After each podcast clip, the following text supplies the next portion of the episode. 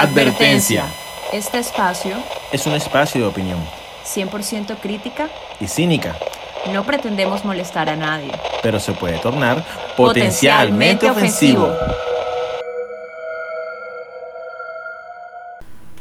Hola amigos de Potencialmente Ofensivo, bienvenidos nuevamente a un episodio de nuestro podcast y pues en esta ocasión como siempre me acompaña Nicole. Hola. ¿Qué tal Nico? ¿Cómo estás? Bien. Lo que se puede estar bien en el 2020. Sí, es un bien entre un bien con un asterisco gigante. Total. Qué año tan, tan largo, tan loco, tan de todo. Sí, qué año donde todo. Y bueno, eh, en esta ocasión vamos a seguir eh, con el tema que pues eh, tocamos en, la, en, en el anterior episodio. Y pues eh, en este episodio titulado Cuando la fuerza de voluntad no siempre es suficiente, la segunda parte, vamos a tratar sobre la pederastia en la Iglesia Católica y la familia. Y pues este tema es un poco pesado, Vamos a tratar de manejar todo de la mejor forma posible, eh, sin eh, omitir muchas opiniones sesgadas, ni mucho menos. Vamos a tratar de hablar siempre del conocimiento, pues de lo que conocemos nosotros. Y eh, lo más importante, eh, este no va a ser eh, el último episodio del año, vamos a hacer otro episodio para tratar de cerrar en una nota más positiva con respecto a lo que ha sido este año. Me, me, me encanta como dices una nota más positiva y suena como sarcasmo.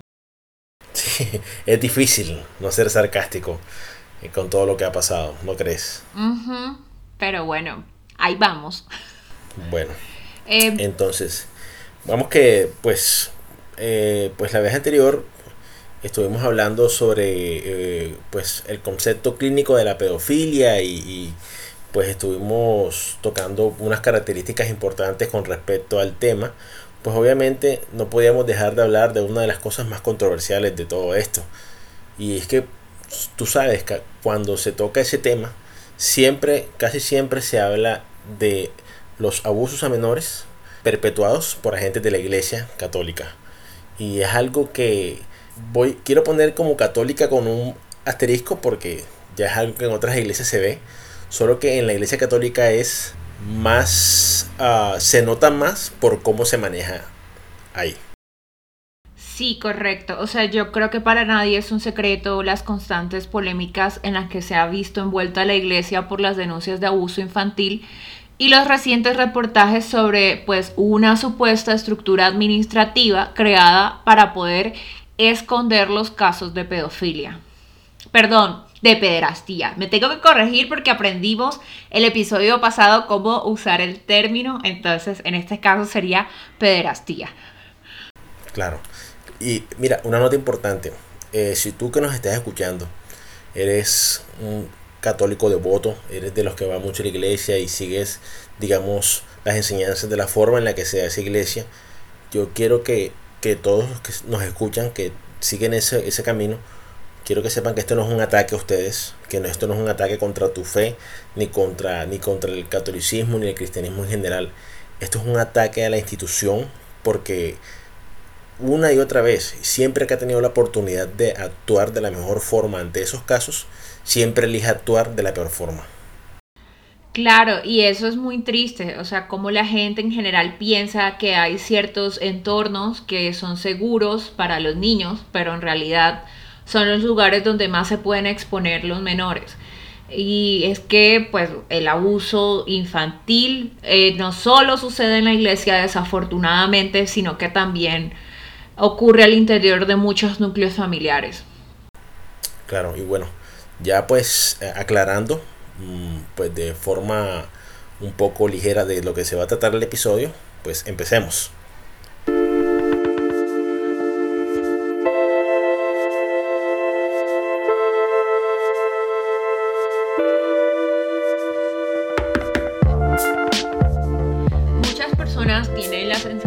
Que las denuncias contra la Iglesia Católica son como relativamente recientes o que todo ha explotado en las últimas dos décadas, como que está un poco relacionado con las personas alejándose de la fe, como, como si fuera una especie de complot, lo veo yo. Mucha gente lo ve así.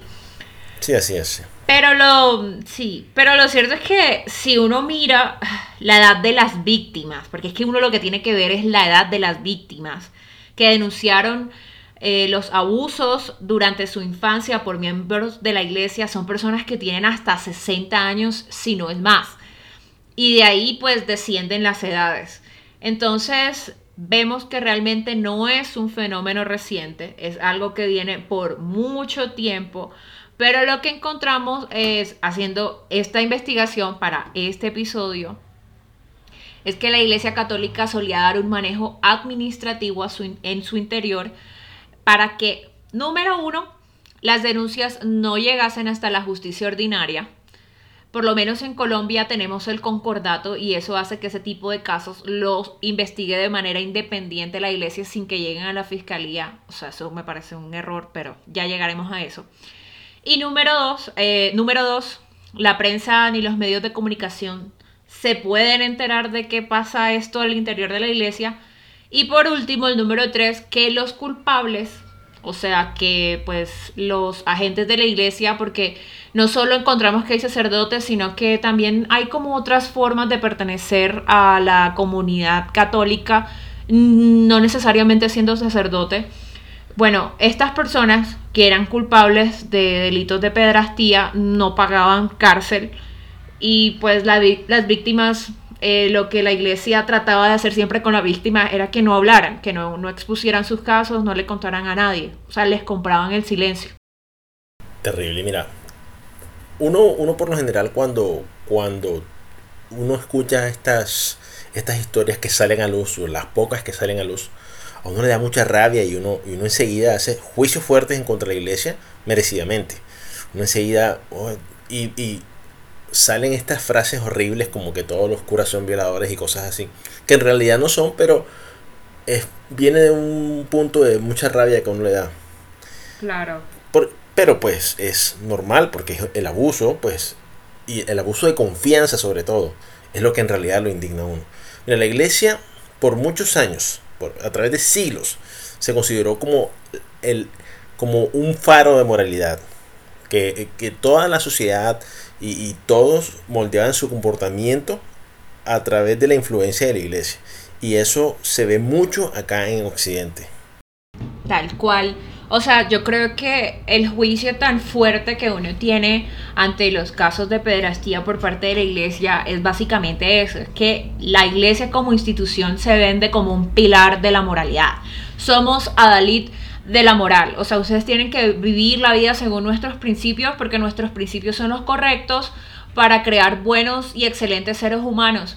Pero lo que uno se da cuenta al investigar e indagar sobre los casos de pederastía es que la iglesia tuvo por tanto tiempo el poder de cambiar esta situación y no lo hizo, sino que todo el poder que tenían lo usaron simplemente para esconder eso y, para callar a las víctimas, lo cual me parece atroz, porque eso es muy difícil vivir eh, con, eh, con un trauma por abuso, es muy difícil.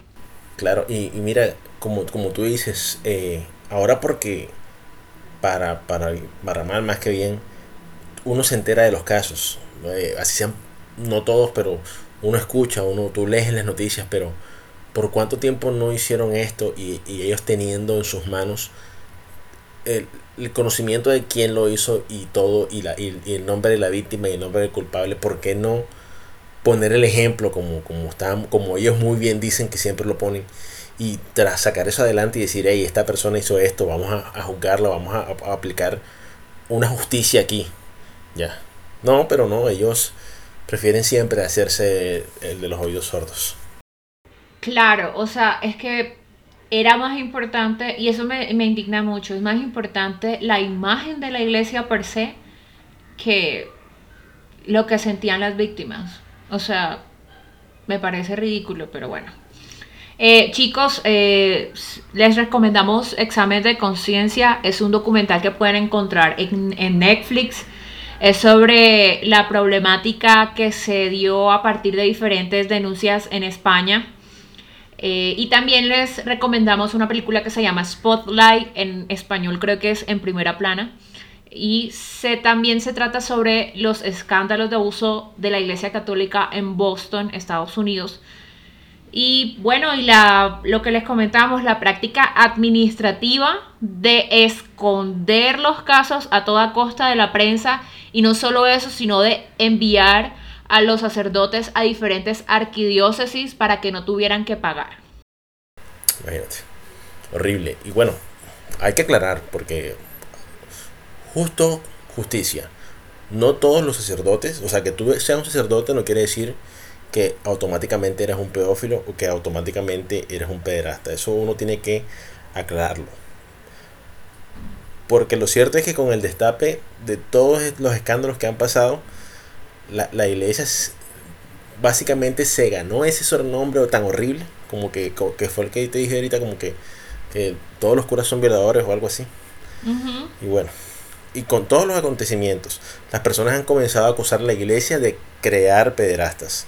Sin embargo, es una afirmación completamente pues desproporcionada. Existen muchos estudios que han concluido que no existe una relación directa entre el sacerdocio y la pederastía. Realmente, lo que pudieron determinar es que las situaciones de abuso infantil se dieron bajo, aspectos similares de aquellos que ocurren en el núcleo familiar. Es decir, conocen a la víctima, hay confianza, conocen a los familiares, la víctima confía en él, crean un ambiente seguro y cometen el crimen desafortunadamente. ¿Tú qué crees de estos crímenes? O sea, yo siento que más que, o sea, más que ser pedofilia, o sea, que estar impulsados por la pedofilia, yo considero que eran crímenes de oportunidad. O sea, pienso que los sacerdotes veían en los niños las víctimas más fáciles y encuentro problemático todavía que los sacerdotes no puedan tener ningún tipo de contacto sexual común, o sea, somos seres humanos, eso es muy difícil.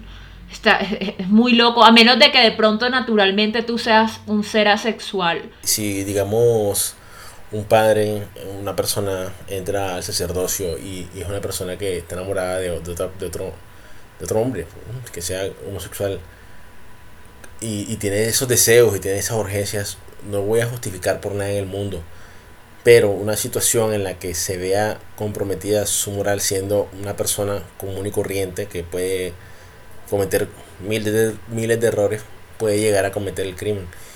Y, y como dices tú, puede que investiguen y la persona resulte no siendo pedófila, puede que la persona resulte arrepintiéndose a pesar de lo, de, lo horrible, de la cosa horrible que hizo. Pero es, curioso que el, un, dicho tan popular como el ladrón hace la ocasión, como el, ¿cómo es? La ocasión hace el ladrón. Así es, creo que es así el, el dicho. Sí, sí, algo así se aplique como para algo tan complejo como esto, ¿cierto? Sí, o sea, si querer justificarlo, chicos, porque es que esto no es en ánimo de defensa, en lo, en lo absoluto, es es simplemente la práctica de la iglesia que lleva siglos de que ni las monjas ni los sacerdotes tengan familia y que es una práctica que viene más que todo de proteger el erario de la iglesia, o sea, proteger el dinero y la riqueza de la iglesia, más nada. ¿Por qué? Porque pues si los curas y las monjas no tienen hijos, nadie hereda. Ya, no hay, la plata no sale de la iglesia.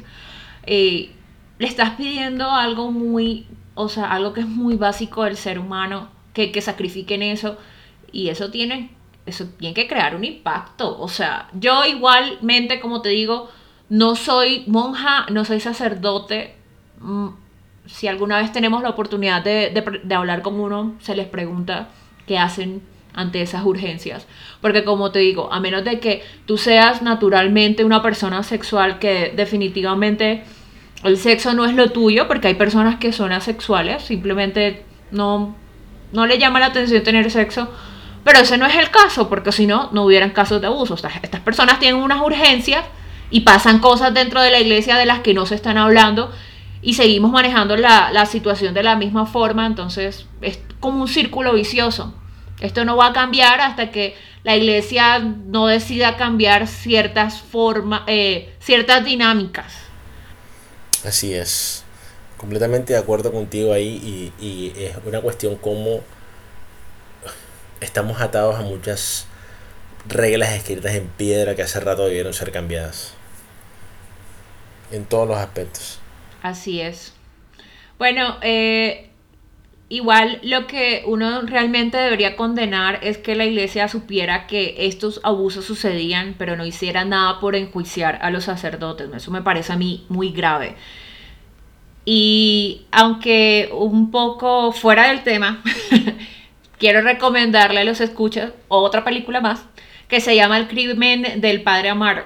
Si bien esta película no es como tal sobre de pronto pederastía, es, eh, no sé si de pronto ya se la han visto, eh, fue muy popular en los 90. Es un cura que llegó a un pueblo, se enamoró de una chica y la chica quedó embarazada. La chica la llevaron a abortar clandestinamente porque el cura pues le dijo, hey, yo no puedo permitirme tener un hijo. Eh, la chica fue a abortar y pues como era un aborto clandestino se murió desangrada. Entonces eh, la temática inmoral pues gira es como en torno al aborto. Y lo que yo quisiera resaltar de pronto de la película, que es un poco lo que vamos a tratar en el desarrollo de este episodio, es cómo el clero se protege entre ellos, ¿ya? O sea, esa dinámica de que se protegen las porquerías, literal, Vamos a decir entre comillas porquerías porque pues en esta película eran dos adultos los que estaban saliendo. La chica del pueblo que quedó embarazada y el sacerdote eran adultos. Pero entonces eh, había otro sacerdote en el pueblo que como que hacía lo mismo. Entonces como que le cubría las espaldas al padre Amaro. Entonces eh, ellos reconocen como que esas conductas pasan y simplemente buscan todo manejarlo de manera interna para que esas conductas que ellos hacen, si rayan en lo ilegal, no tengan repercusiones a nivel penal. Yo, ¿sabes que no me viste esa película? My God, es un clásico de los 90, por favor. Sí, no, no, no. Por favor, tienes que vértela. Pero bueno, mira, ahora que tú estás hablando de esto, y para que pues ustedes los que nos escuchan entiendan un poco lo que, de lo que nosotros estamos hablando, vamos a describir cuáles son las medidas que tomaba la iglesia para evitar que los delitos de pederastia salieran a la luz pública? Bueno, primero que todo, en lo que pudimos ver en la mayoría de los casos, las víctimas fueron sobornadas con dineros, y voy a decir sobornadas, porque la intención de la iglesia al ofrecer el dinero a sus víctimas no era repararlas, sino callarlas. Estaban comprando la complicidad en el tema y estaban comprando la confidencialidad de que eso no saliera a la luz pública ni que ningún medio de comunicación se enterara.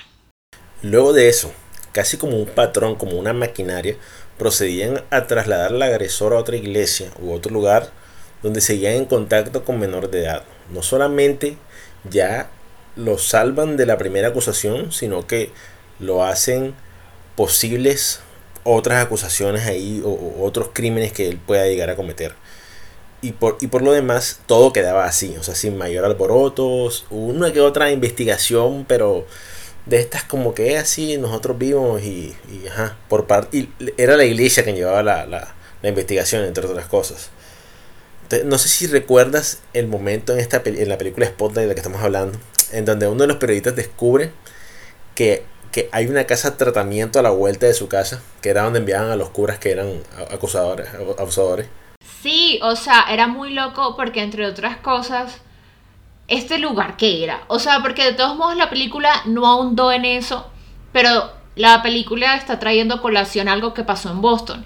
Entonces, yo quiero saber, ¿a estos padres los trataban psicológicamente? O sea, ¿qué tipo de, ayuda recibían ahí? ¿O simplemente los estaban era escondiendo? Escondiendo. O sea, entonces, esto a mí me parece muy grave. Eh, o sea, es como, no sé cómo decirte.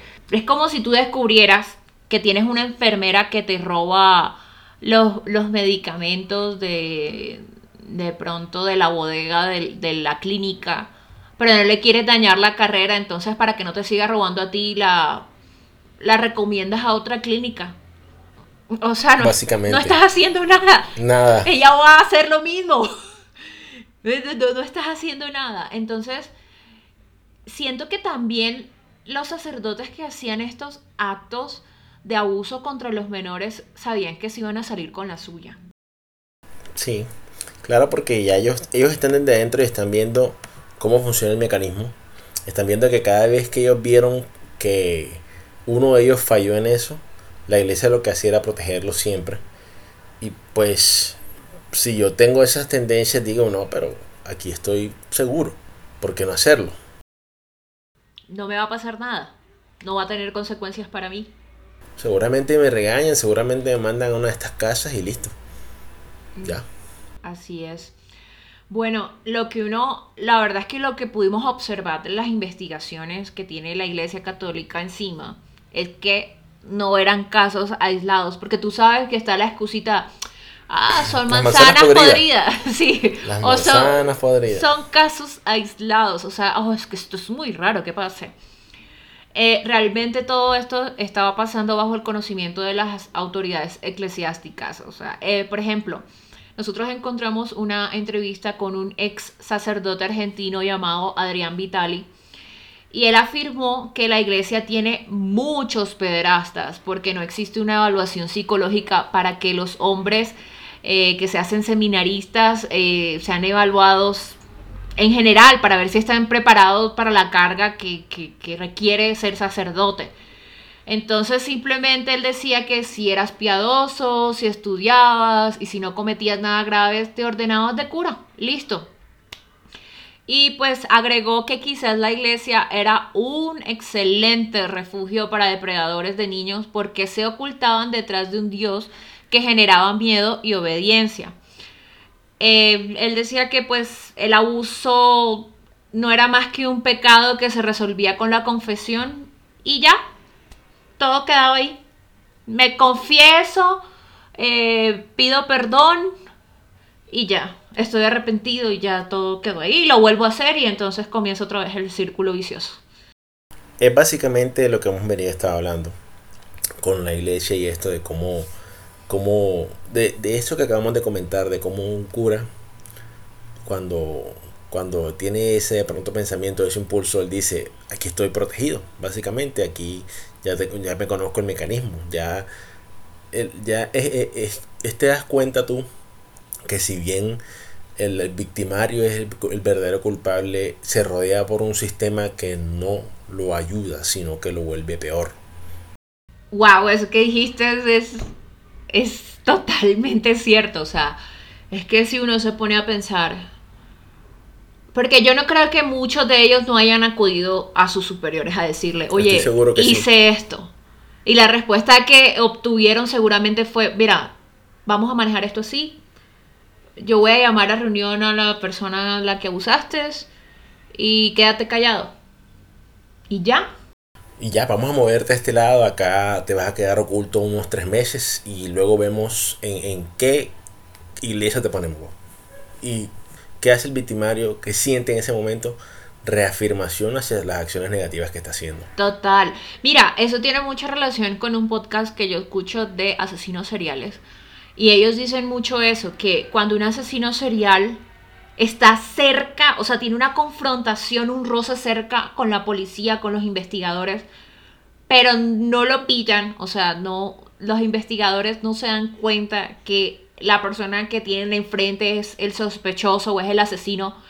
Ellos se sienten envalentonados y reafirmados. Me salí con la mía. Eh, eh, la policía es una idiota. Voy a seguir haciendo lo que vengo haciendo como lo vengo haciendo.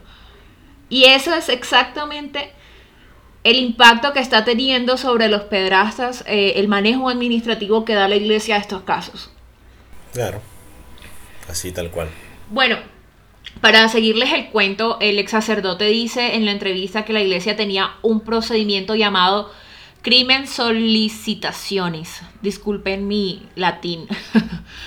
este, en el crimen solicitaciones eh, se instruía cómo se debía actuar en esos casos, pero realmente el objetivo era que nada de esto se, se hiciera público.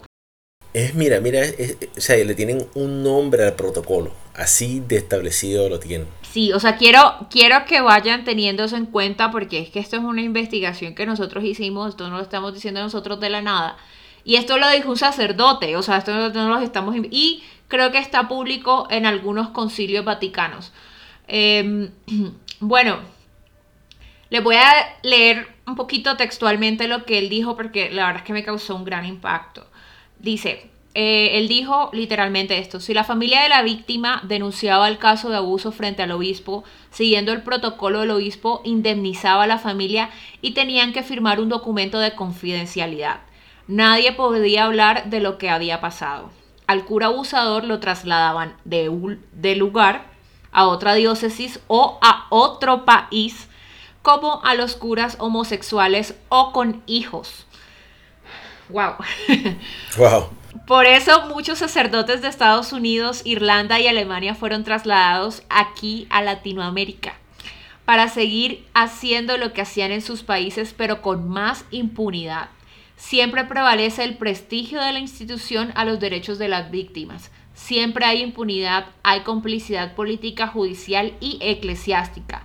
Este protocolo es de 1962 y fue redactado durante el pontificado del llamado Papa Bueno Juan XXIII. No, tiene que tener mi nombre, ¿por qué vale? sorry, not sorry, sabes que hay varios papas que se llaman Juan, ¿no? No, sí, y, mira que eh, ya volviendo como al tema más serio, eh, qué horrible. Eh, o sea, es, es sistemático dentro de la iglesia, básicamente. Tal cual. o sea... Por si, por si fuera poco, ese procedimiento que la iglesia imponía al denunciante, eso de guardar la confidencialidad, era una amenaza, porque es como si tú hablas, te, te excomulgamos de la iglesia y tú sabes que para el católico que tiene mucha fe en la institución, eso es lo de las peores cosas que le puede pasar. Claro, sobre todo que mira que la dinámica del catolicismo y, en general de las iglesias es crear una comunidad no alrededor de la misma, ¿sí me entiendes? No solo se trata como de ir a, las misas o, a los, ¿cómo es que le dicen los cristianos? A, los cultos. Creo que le dicen cultos, pero también tienen como otro nombre, pero no lo recuerdo ahora. Bueno, no solo se trata de eso, sino que ellos construyen una comunidad que es muy cercana.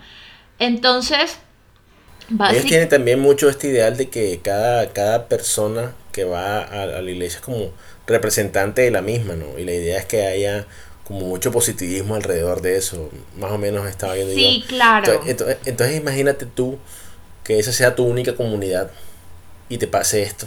Es tu, exacto, es tu círculo de amigos. Simplemente el sacerdote le dice a la comunidad, porque es que el sacerdote va a seguir siendo el líder de esa comunidad.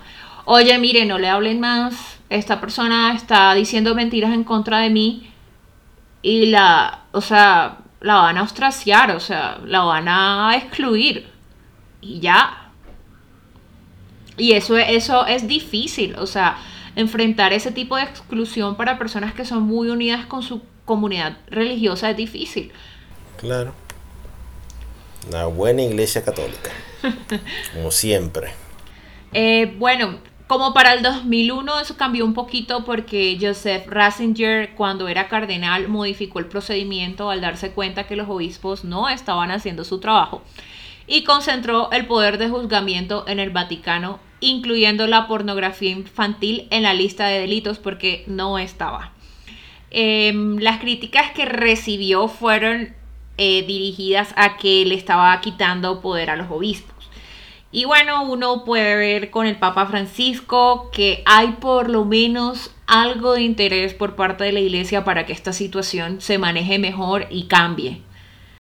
Sí, aunque en la entrevista del ex sacerdote él dice que, que Benedicto como, como papa tenía una política más fuerte contra la pederastia y que eh, Francisco y que el, que el Papa Francisco, o sea, era más estricto Benedicto que Francisco y traía una coalición, unos, unos casos importantes de Chile y Argentina, donde el Papa ha preferido guardar silencio eh, frente al tema.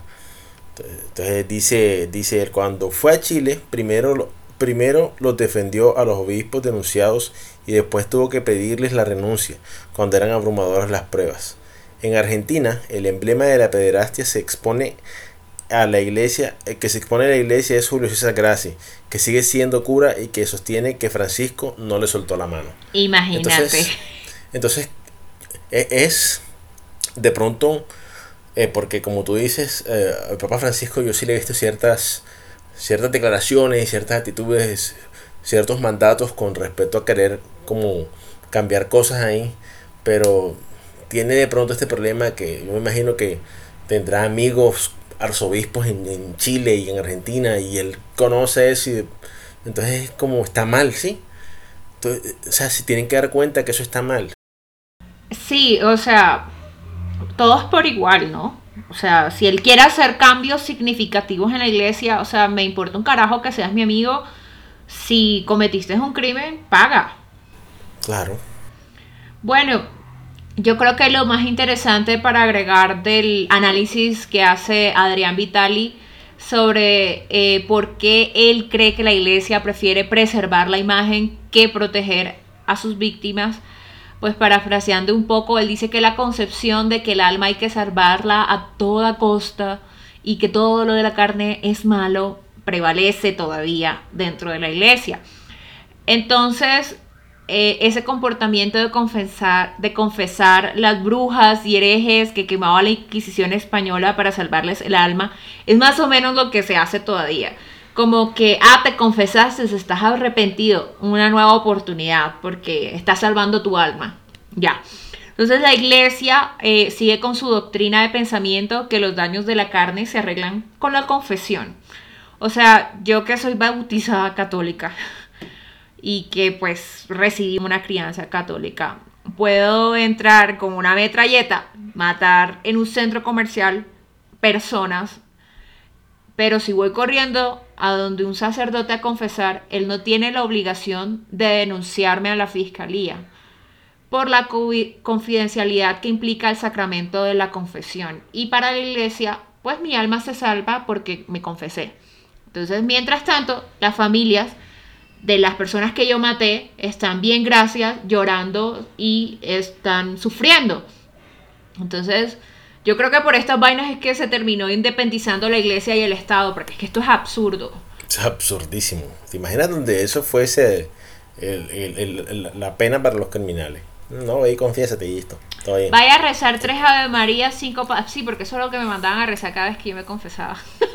Se, salva tu alma, tu, alma eterna de, los castigos Vaya, del, dos rosarios, tres Ave Marías y cinco Padre Nuestros. Y ya, todo bien. Yo sé que mataste 100 personas, pero con eso está bien. Con eso tienes, hijo mío.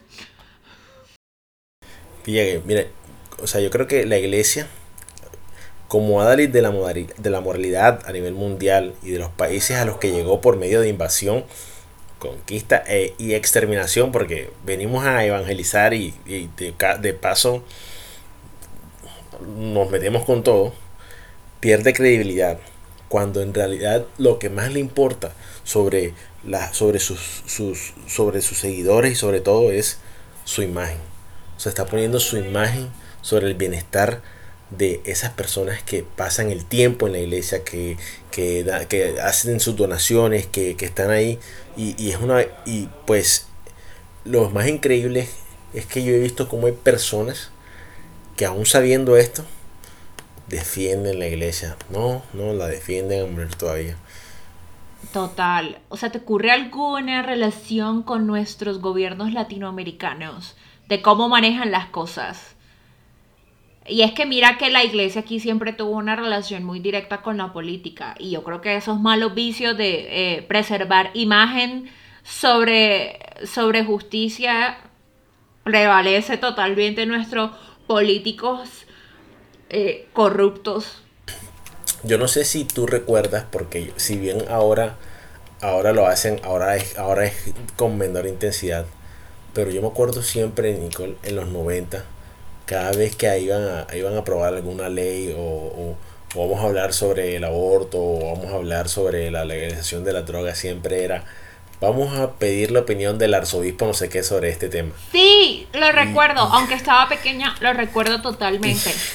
Y, mi, papá, pues, que, que en paz descanse, él decía, él decía, pero ¿qué tiene que ver un cura con eso?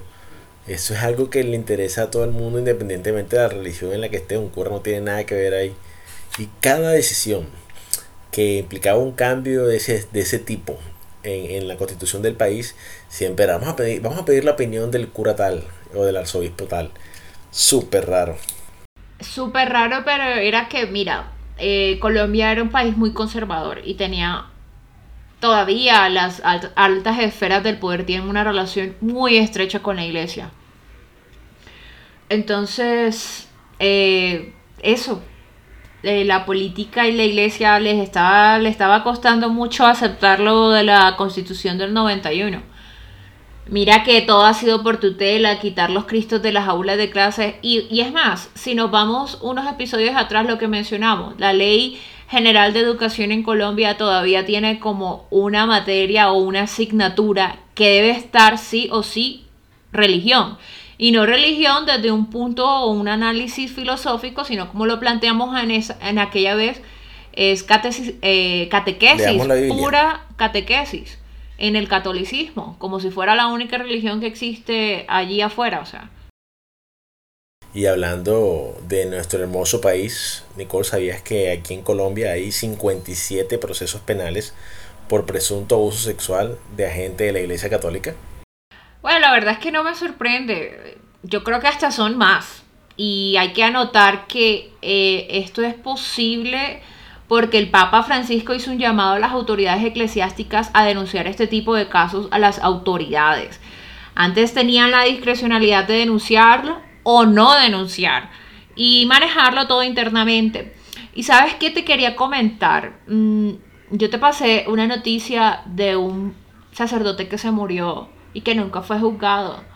Se llamaba, déjame busco el nombre, em, se llamaba mm, Gustavo Eliezer García García y le, le decían Eliezer Salesman. Eh, lo protegió la comunidad salesiana de Colombia, que es muy fuerte y muy grande. De hecho, mi colegio donde yo estudié, las monjas eran de la María Auxiliadora y tenían una estrecha relación con la comunidad salesiana de Barranquilla el tipo violaba a niños y una vez lo, admitió y todo en cámara y aún así la víctima no pudo hacer nada, el, proceso se quedó archivado en la, en la, fiscalía y el tipo se murió de viejo, chévere, pasando sus últimos días en un convento.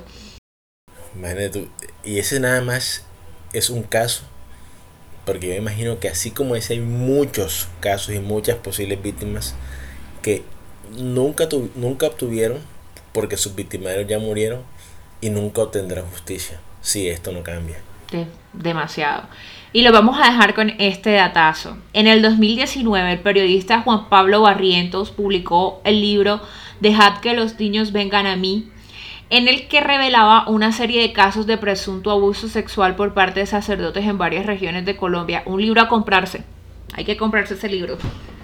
Sí, ese libro causó un revuelo increíble en Antioquia porque muchos de los casos se concentran en ese departamento en específico. Bueno, y desde que el autor publicó su libro, eh, recibió adicionalmente a lo que él incluyó en el libro 200 denuncias de nuevas víctimas y emprendió acciones legales para acceder al archivo secreto este, el archivo secreto es el documento que tienen las arquidiócesis sobre los sacerdotes bajo su jurisdicción. O sea que allí pueden reposar las posibles investigaciones, entre grandes comillas, que la iglesia hace ah, en contra de los sacerdotes denunciados. Y pues obvio, la iglesia, como ya lo hemos establecido en este episodio, le interesa más su imagen. Entonces siempre buscaban cómo, cómo sacarle el quite a esa solicitud hasta que la Corte Constitucional de la Arquidiócesis de Medellín dijo, no señores, ustedes tienen que entregar la información solicitada sobre otros sacerdotes denunciados por abuso sexual a menores. Ay, ¿qué opinas? Colombia, eh, encubriendo. Imagínate, imagínate, imagínate una institución que ya venga con este bagaje y se encuentra con un país como Colombia. Es como una pareja hecha en el cielo más. Total. horrible, horrible, horrible, No, y, es como, incluso, mira, o sea, mira lo que te conté del tipo que se murió, que tenía una investigación en curso y que... Que confesó en una cámara. Que confesó en una cámara y no solo eso, que habían otros casos donde otras víctimas habían aportado pruebas del abuso ¿Qué pasó? porque no investigaron? O sea, porque para eso también, para esa hipocresía, se prestan nuestros fiscales. Se dejaron archivar el, la investigación. O sea, la dejaron morirse. Jurando sobre la Biblia, siempre. Esto, esto me parece terrible, me parece muy grave.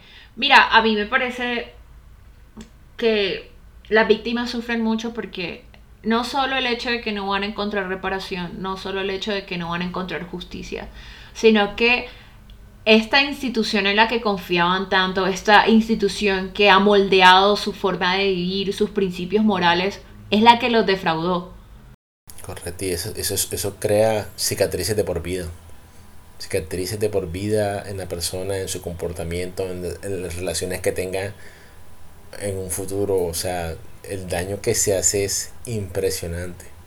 Sí, terrible. Eh, en el documental, ¿te acuerdas de mm, Examen de Conciencia? Cuando uno, escuchen, vayan al documental, cuando uno lo veía, uno se da cuenta que realmente lo que estas personas querían era que, que se supiera primero la verdad, que, que las personas que los habían abusado fueran totalmente desligadas de la iglesia, porque entre esas cosas eh, contrario a lo que se puede pensar, no muchos de ellos abandonaron la iglesia. Seguían siendo católicos. De hecho, la mayoría de ellos seguían siendo católicos. Ellos lo que querían era justicia. Oye, ¿sabes qué?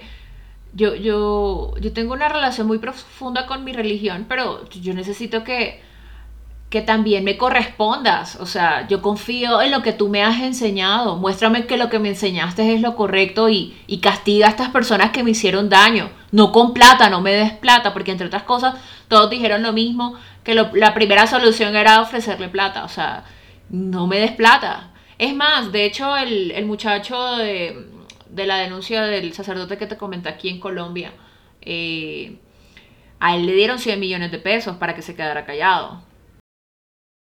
Imagínate tú. Ah, terrible. Bueno, desafortunadamente esta parte del episodio no tiene un final feliz.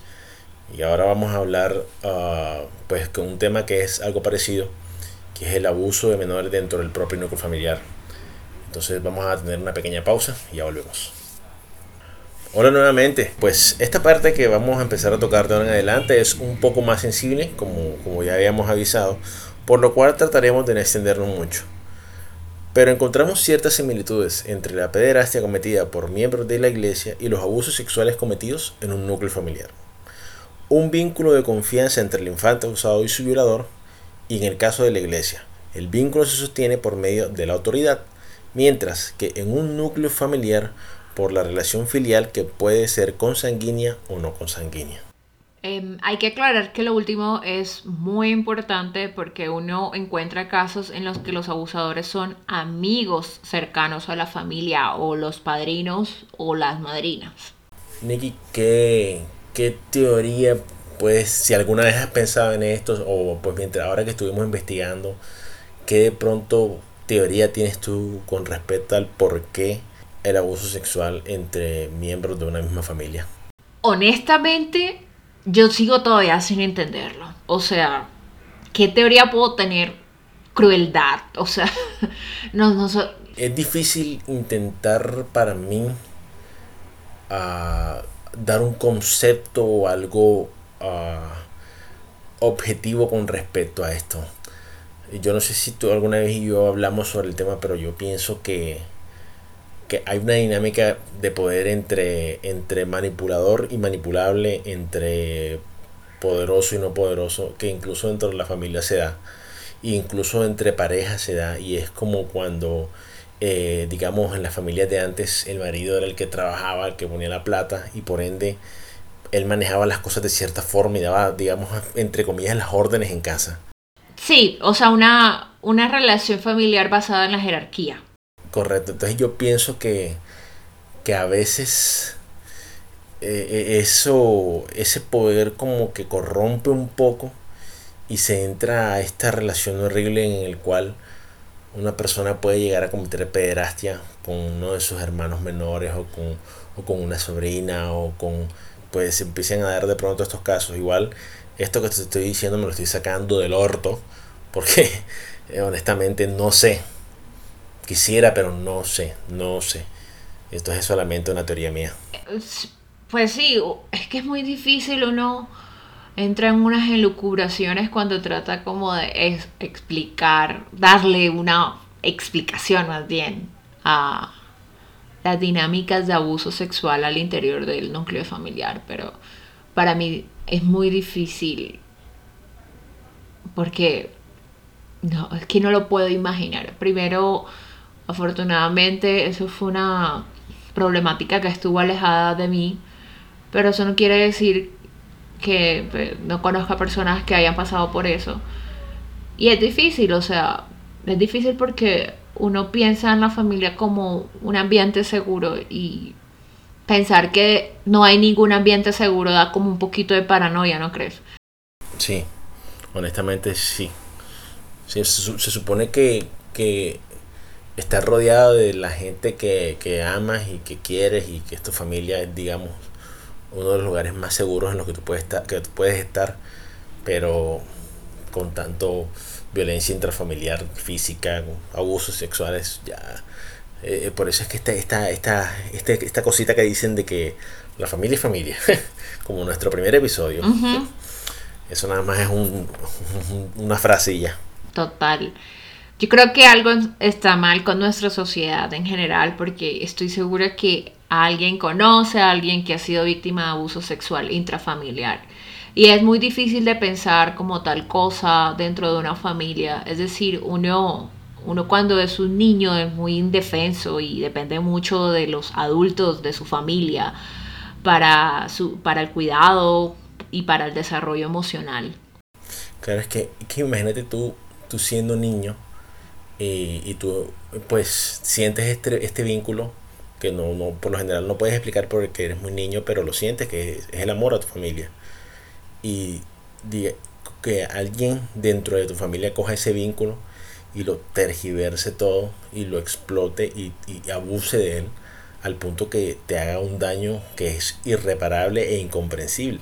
Totalmente. Eso es, eso es antinatural. Totalmente. Y es que, bueno, y uno está hablando desde un punto de vista moderno, ah, donde tenemos todas estas ficciones llamadas derechos y donde los infantes se han vuelto sujetos especiales de protección legal. Digamos que ah, con el desarrollo de la psicología, se, nos hemos dado cuenta el impacto que tiene el correcto desarrollo emocional de un ser humano en la infancia para que sea un buen adulto, ¿ya? Entonces, siento que eso ha hecho más imperante que, que los derechos de los niños se protejan y que los niños sean sujetos de especial protección legal porque es muy importante que ese niño tenga un entorno saludable para que tengamos adultos saludables en nuestra sociedad. Claro, es que, mira, eh, o sea, ahora mismo, para la concepción colombiana y latinoamericana en general, la familia, de lo que estábamos hablando ahorita, es el núcleo básico de la sociedad. Yo no sé si tú has escuchado la frase que dice, la base de la sociedad es la familia, o algo así. Sí, sí, bastante lo Entonces- escuché. Y mira, está en la constitución. Vamos a partir de ahí. Bueno, imagínate. Y las familias generalmente tienen estructuras extremadamente patriarcales, que son muy parecidas a las de la iglesia. O sea, son basadas en interacciones de autoridad y obediencia. O sea, yo mando, yo, y si tú haces eso que yo digo, entonces estamos bien y yo proveo. Y es así en la iglesia. Y como te dije ahorita, eso lo cogen y, y- y lo tergiversan y lo tuercen horriblemente. Lo que a mí me indica es que eso es un sistema fallido desde un principio. Claro, eso es un muy buen apunte, o sea, eso que estás haciendo. Eh, porque si bien como mi, mi perspectiva de familia puede haber cambiado un poco con la adultez, porque tú sabes, nosotros grabamos el episodio Familia de Familia porque nuestro concepto de la familia cambió a lo largo de nuestra vida. Cuando eres un niño, cuando yo era una niña, ese modelo que me describe de autoridad, para mí era como normal, ¿me entiendes? Para mí era normal que mi papá fuera quien tuviera la última palabra en la casa, aunque mi mamá trabajara como mi papá. Y aunque mi mamá hiciera más en la casa que hiciera mi papá. Para mí, la, mi papá estaba sobre mi mamá, ¿me entiendes? Entonces, la, jer- la jerarquía familiar era del padre y del padre todo hacia abajo. Tanto es así que, pues recuerdo tener que pedir dos permisos. A mi mamá y después tenía que pedirle permiso a mi papá. Mi papá era el que tenía la última palabra. La última palabra. Claro, y, mira, eh, por lo menos ahora, ahora que, que, estamos hablando de esto, yo me he puesto a pensar, no tenemos un buen modelo desde un principio. Y debido a que la mayoría de nuestra sociedad actual está basada en ese modelo, mucha de la sociedad actual está fallando en muchas cosas. Mm, si te, no sé si te das cuenta. Sí, claro. Tenemos unos modelos incluso laborales basados en la, obediencia. Mira que eh, uno de los elementos del contrato laboral es la subordinación. Y a ti te pueden echar por insubordinado. Insubordinado. Pero ¿qué es ser insubordinado? Señalarle de pronto al jefe que está haciendo algo mal y que lo que tú le estás aportando puede ayudar a mejorar los procesos en la compañía. ¿Es eso ser insubordinado? Hay que sentar a ver qué es ser insubordinado. Obviamente no vamos a entrar en lo obvio de pronto en actitudes de falta de respeto y simplemente de llegar la contraria y de, y de romper el reglamento interno de trabajo. Pero eh, hay otras dinámicas que una persona en una posición de autoridad podría considerar como simple insubordinación. Hay gente, hay, hay, hay, empleadores que se sienten ofendidos cuando un empleado les pasa un derecho de petición, no sé, pidiéndole unas copias del contrato del trabajo. Se, ofenden. Se da rabia cogen la mal al empleado. Increíble, mira, ahora con nosotros hablando de la familia y eso, y de cómo, cómo su estructura en general, analizando como tal es una falla, se supone que, que las familias deberían ser como un ambiente seguro, ¿cierto? un ambiente seguro donde, donde los niños pueden, podrían crecer sin mayores percances, donde los niños tuviesen la libertad de poder ser ellos mismos y, y no sé si cierta cantidad de cosas que, que desafortunadamente en la familia no se dan. Porque hoy día todavía hay muchos modelos patriarcales en la familia a pesar de, de que hay tanta información que, que, juegue de pronto en contra de eso. Y le, le estamos fallando a nuestros niños también. Totalmente. O sea, eso de que las familias son un ambiente seguro puede ser muy relativo. Eh, pues teniendo en cuenta que todavía tenemos ciertas formas de maltrato algo normalizadas en la crianza. Por ejemplo, hay gente que no puede concebir la crianza sin golpes. y hasta yo lo he pensado porque eh, tengo mis sobrinas que me sacan de quicio, sin embargo, yo nunca le he tenido que poner un dedo encima, nunca tuve. Ahora pues ya estoy lejos de ella, pero mi sobrina me respetaba mucho. Pero mi sobrina sí era muy, eh, ¿cómo decirlo? Eh, sí le llevaba mucho la contraria a su mamá y a mi mamá, que es su abuela. pero a mí me tenía, yo, yo construí una relación con ella que estaba basada en el respeto y yo era chévere con ella, pero yo nunca tuve que hacerle, o sea, yo nunca tuve que ponerle un dedo encima para que, para lograr que Zoe se portara bien. Mm, a veces no me gusta usar la palabra me obedezca. Suena feo. Sí, claro. Es como, como, si fuera un perrito. Salta. créeme que tú, tú, la usas no de forma conciencia, sino que así está establecida. Sí, sí, yo quiero que mis hijos me, hagan caso. Me, obedezcan. Es que es muy. Es, lo que. Mira, la, la concepción que nosotros tenemos de familia, el, la, uno de los mayores objetivos de los padres es que sus hijos les obedezcan. Pero a mí ese verbo a, mí me genera problemas. me crea problemas. Entonces, mira, uh, tú sabes que recibir uno que otro golpe de intimidación por parte de adultos, cuando yo era niña era visto como una herramienta de corrección comportamental bastante normal. Tanto que, pues, si te pegaban en público, la gente te veía y no hacía nada.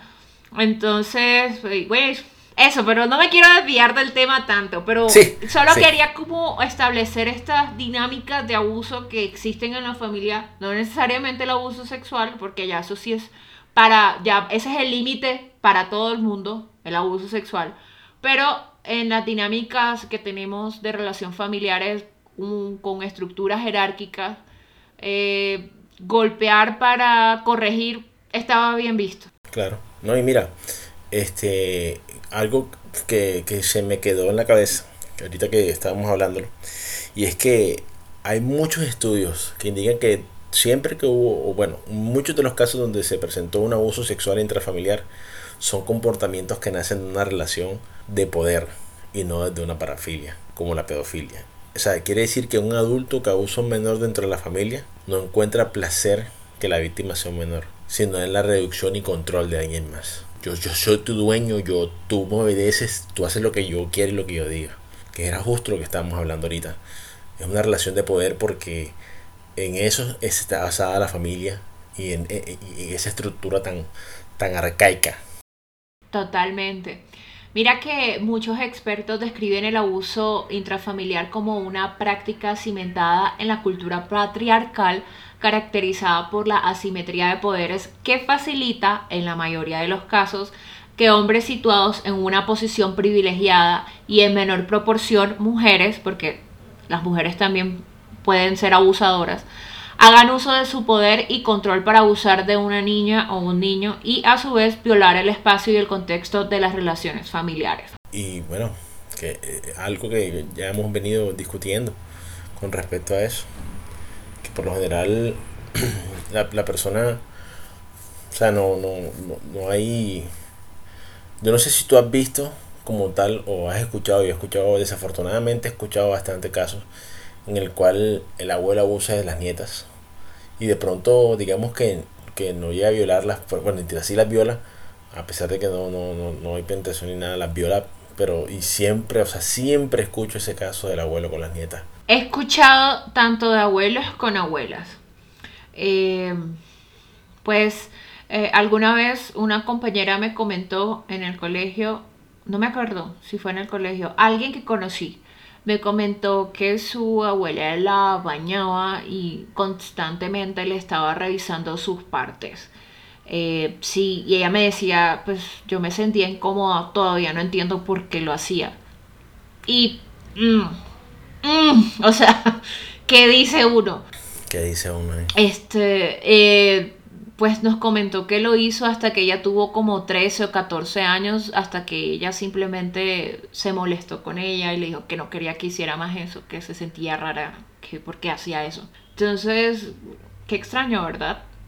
sí, bastante, bastante raro, pero... Y, y, y, ajá, o sea, yo siempre soy de los que pienso que ojalá eso sea sean outliers, o sea, que sean que sea siempre la minoría, que no sea una regla común, que no sea algo que se dé bastante. Eso también espero yo que, que sea muy poco común. Y sin embargo, mira que lo que mencionamos de la reducción y control de alguien más, eh, volviendo a traer a colación el podcast de asesinos seriales, este, ellos describen estas conductas. Hay asesinos seriales que mataban niños, eh, no porque le gustara matar niños, porque también mataban mujeres adultas. Era porque pues eran víctimas que estaban de fácil acceso y eran víctimas que podían someter y podían llevar a cabo sus fantasías de control y poder, más que todo. Esas eran, o sea, era, era como el mayor hueco que buscaban llenar, tener control y poder sobre alguien, dominar a alguien. Y siento que eso es lo que está pasando mucho en las dinámicas familiares. Claro, y es que es, bueno, curioso no, porque siento que la curiosidad siempre tiene que tener como algo bueno, pero es, eh, bueno, vamos a decir que es curioso que, que por lo general en las víctimas de abuso y en ellas se crea un sentimiento ambivalente, sobre todo porque imagínate tú tener 6 años y que a una persona que supone que tú amas empieza a abusar de ti, empieza a hacerte daño, entonces en, tu mente está que esa misma persona que te quiere y te protege te está haciendo daño. Y eso hace que muchas veces las víctimas se guarden el abuso por mucho tiempo, por mucho tiempo se guarden eso. Es que, mira, eso tiene que ver mucho con lo que hablamos, la jerarquía familiar. Yo recuerdo cómo me sentía cuando era niña y le hablaba a un adulto, o sea, sentía como una distancia de kilómetros. O sea, sentía que no estaba al nivel del adulto. Sentía que era algo inferior a él. Entonces era casi como si entre mi persona y el adulto hubiera un abismo que nos separara. Y lo que yo tuviera que decirle o, lo que yo tuviera para contarle, realmente eso no le iba a interesar o no iba a ser importante para él. Reconozco esa, esa situación, porque pues tú y yo somos algo contemporáneos con respecto a nuestra niñez, pues ambos criados básicamente entre finales de los 80 y bueno, en tu caso más 90 que otra cosa Y, y, y eso se notaba mucho antes, mucho más. Es como es como no, si, si este adulto te habla, tú no le respondes, eh, si tienes que mirarlo a los ojos cuando te esté hablando, eh, no voltees la cara, eh, no alces la voz. Y, y, siento que ahora muchas de esas cosas afortunadamente se han ido como quitando. Sí. Y ahora, ahora las relaciones entre padres e hijos, entre figura de autoridad y figura obediente, entre comillas, es más abierta es más un 50-50. Sí, o sea, se están tratando de llevar un plano de igualdad, no de superioridad e inferioridad. Bueno, igual desafortunadamente en las dinámicas familiares tradicionales siempre fue más importante la autoridad, la obediencia, más incluso que el amor, más que la confianza y la cercanía. Y por lo general cuando la familia se entera se rompen las dinámicas familiares y los adultos son los que toman las decisiones influenciadas en este mismo sistema de valor y creencias que les enseñan a los niños. Y muchas veces creen que callar, no, no, calla mejor y no denunciar, hace que el tiempo se olvide de lo sucedido. Hey, eh, bueno, eso que pasó, vamos a tomar las decisiones tomando en cuenta lo que yo tengo en concepto como familia y, y, a ti se te va a olvidar con el tiempo y lo que crean es una persona que va a crecer con ese daño y va a crecer para mal desafortunadamente. Un poco como la iglesia, ¿no? Manejemos esto al interior esto se queda aquí en la familia, no vamos a que la gente hable mal de nuestra familia. Yo creo que eh, está eh, súper errada, entre comillas, esa solución, porque realmente no permite a la víctima sanar. Y si bien la mente puede olvidar cositas para protegerse, sobre todo cuando uno es niño, eso no siempre es el caso. Y hay, hay una forma muy extraña como el, el cerebro maneja el trauma y eventualmente eso va a salir a la luz. Entonces yo creo que se le niega la oportunidad a la víctima de recomponerse de esa situación y a todo esto sumemos el factor institucional, me refiero a lo que pasa cuando denuncias. O sea, nada. Nada. Porque nunca pasa nada, mm. desafortunadamente. Sí, o sea, muchas familias creen que redictimizar al menor y dejarlo vulnerable a un sistema judicial que es, ¿cuál es el adjetivo? Inoperante, puede ser peor que pues simplemente si lo callan. O sea, sale mejor callarse que denunciar porque denunciar va a ser más traumático para el menor. Entonces muchas veces lo que lleva a una familia a denunciar a su conocido, a su propio familiar, son los signos físicos del abuso, porque esa es otra eh, tenemos una concepción de que el abuso sexual tiene que estar evidente, o sea, la evidencia tiene que ser física, tiene que, verla con los ojos, innegable es la palabra.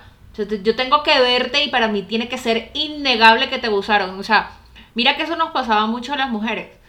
Eh, ah, me abusaron sexualmente. Ay, pero, pero yo te veo bien. Mm, ajá, pero te golpearon. Pero, pero, ¿qué te hicieron? O sea, What? O sea que básicamente lo que, lo que está sucediendo es que pasa el caso y los otros miembros de la familia califican. Vamos a ver si esto fue tan grave para denunciarlo o no. Algo así. Algo así.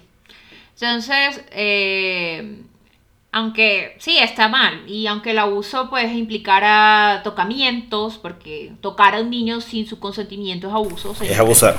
Eh, y si físicamente no dejó rastro de lo que se le hizo al menor o no se está considerando las heridas psicológicas y cómo esos comportamientos abusivos van a afectar la forma en que se relaciona con otros niños. Es, es eso lo que pasa, o sea, es eso lo que pasa con esa solución. Sí, mira, si alguno de ustedes conoce a un familiar suyo que está teniendo conductas sexuales abusivas con un menor y, que esa conducta va de demostrarle pornografía hasta accederlos carnalmente, hable con los miembros de otra familia, pero si quiere, para ponerlos en aviso, pero denúncielo. Vaya un familiar y denúncielo. No puede permitir que la familia deje de ser un ambiente seguro para los menores. Eso tiene consecuencias graves, gravísimas a futuro. Claro, o sea, gente, si ustedes saben que esto está pasando al interior de, su familia, su deber como ciudadano es denunciar un delito.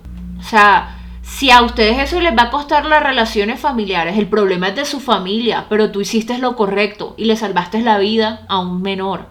Hay que dejar eso bien claro, necesito que quede bien claro.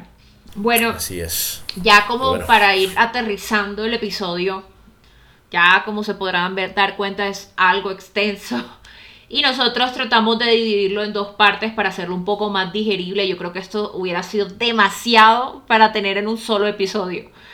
Entonces, eh, si bien de pronto no puede ser suficiente lo que le estamos ofreciendo, eh, este, hicimos lo mejor que pudimos para darles un conocimiento eh, basado en estudios sobre la pedofilia como el tema central de estos dos episodios. Y bueno, finalmente eso nos llevó a abarcar el asunto de la iglesia y el asunto del abuso en la familia y ver de pronto si lo que pasaba allí se enmarcaba dentro del trastorno de la pedofilia. Claro. Igual, eh, pues, cabe siempre recalcar que eh, nosotros hicimos esto, abarcamos estos temas, hicimos este episodio, hicimos estas investigaciones con mucho cuidado, porque nosotros, pues, eh, la razón por la cual abarcamos como este tema es que, que queremos distinguir ciertos aspectos de comportamientos entre un tipo de abusador y otro. Pues igual, como siempre lo hemos recalcado desde que empezamos este, este episodio de dos partes, es que nosotros no somos expertos, pero nos dedicamos un tiempo importante para no decir cualquier estupidez que pueda sonar insensata e insensible. Claro. Eh, bueno, gente, les recordamos que la pederastia como abuso sexual a menores se alimenta desde la pedofilia como enfermedad o trastorno mental. Pero, pero no siempre es la regla. Claro, no siempre es la regla. Igual, pues, mientras que en los casos de abuso de la iglesia y dentro de la familia, lo que da placer a los violadores, ya sabemos como tal, es abusar del poder. Esto es importante aclararlo porque, pues, por ejemplo, un familiar que abusa a un niño no repite este comportamiento con niños fuera de este núcleo familiar. Y la razón por la que no lo repite es porque no tiene esa misma dinámica de poder que tiene con el niño en su familia que con un niño cualquiera. Así es. Y eh, si bien por parte de los sacerdotes no hay un vínculo consanguíneo, sí existe una relación basada en el respeto y la confianza que ellos deciden defraudar. Claro, y entonces, aunque en algunos casos los violadores puedan estar realizando sus actos abusivos desde la satisfacción de una parafilia, no existen datos concluyentes de que esto sea la mayoría de los casos descritos en este episodio en particular. Así es.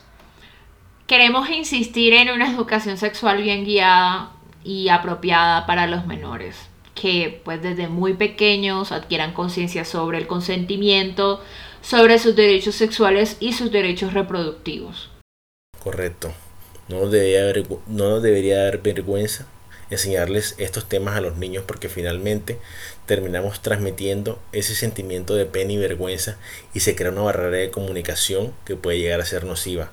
Es siempre muy importante eh, diferenciar cuando nosotros hablamos de educación sexual, no hablamos de educación sensual ni, ni erótica ni, gente, ni, ni, educación erótica porque esos son temas ya de otra de otra cuestión una educación sexual es que ellos aprendan a conocer su cuerpo aprendan a, percibir ciertas, ciertas sensaciones y qué hacer lo más importante es qué hacer frente a ciertas situaciones que se les salen a ellos de las manos por no tener el conocimiento Claro, eh, antes de irnos yo quisiera recomendarles un video que se llama El árbol de Chicoca. Eh, yo llegué a este video pues haciendo la investigación porque me tocó leer unos estudios sobre el abuso sexual en los, al interior de un núcleo familiar. Y este es un video de 1996 creado en México. Está hecho como con marionetas, son monitos, es muy curioso.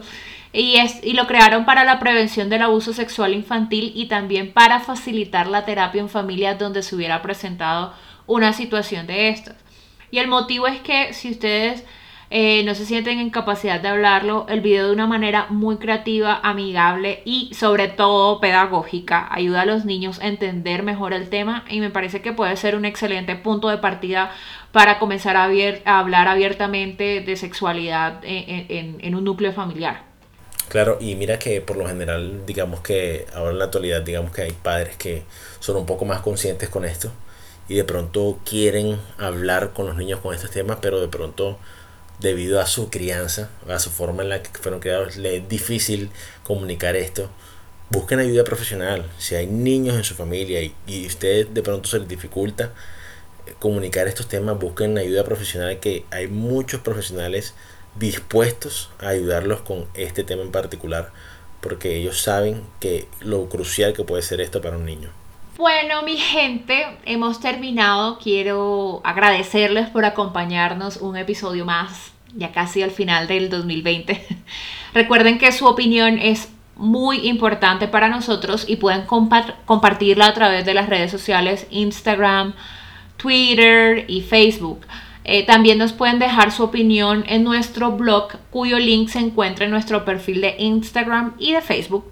Correcto. Pero bueno, ahí, antes de que el episodio se acabe, quisiera comentar, creo que se nos fue olvidar una cosita. Y es decirle a todos ustedes que, pues, aquí es un cambio que ustedes no van a notar. Nos mudamos de proveedor del servicio y ya no estamos con iVoox. Ahora es Anchor. Pero no se asusten, que para ustedes todo va a ser igual. Donde sea que ustedes lo escuchaban, ahí lo van a encontrar.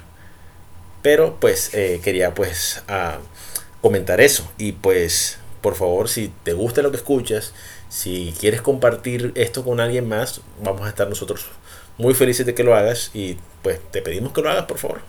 Sí, por favor, ayúdanos a crecer. Eh, y bueno, ya, ya, qué despedida tan larga. Eh, al igual que en el episodio 8, eh, los enemigos de la felicidad, vayan a verlo, vayan a verlo. Perdona, a escucharlo. queremos dejar un link donde pueden encontrar los canales de denuncia a las autoridades competentes. Esto cabe aclarar que es para Colombia si conocen de algún caso de abuso sexual. Ahora sí. Bueno, hasta luego. hasta luego. Bye.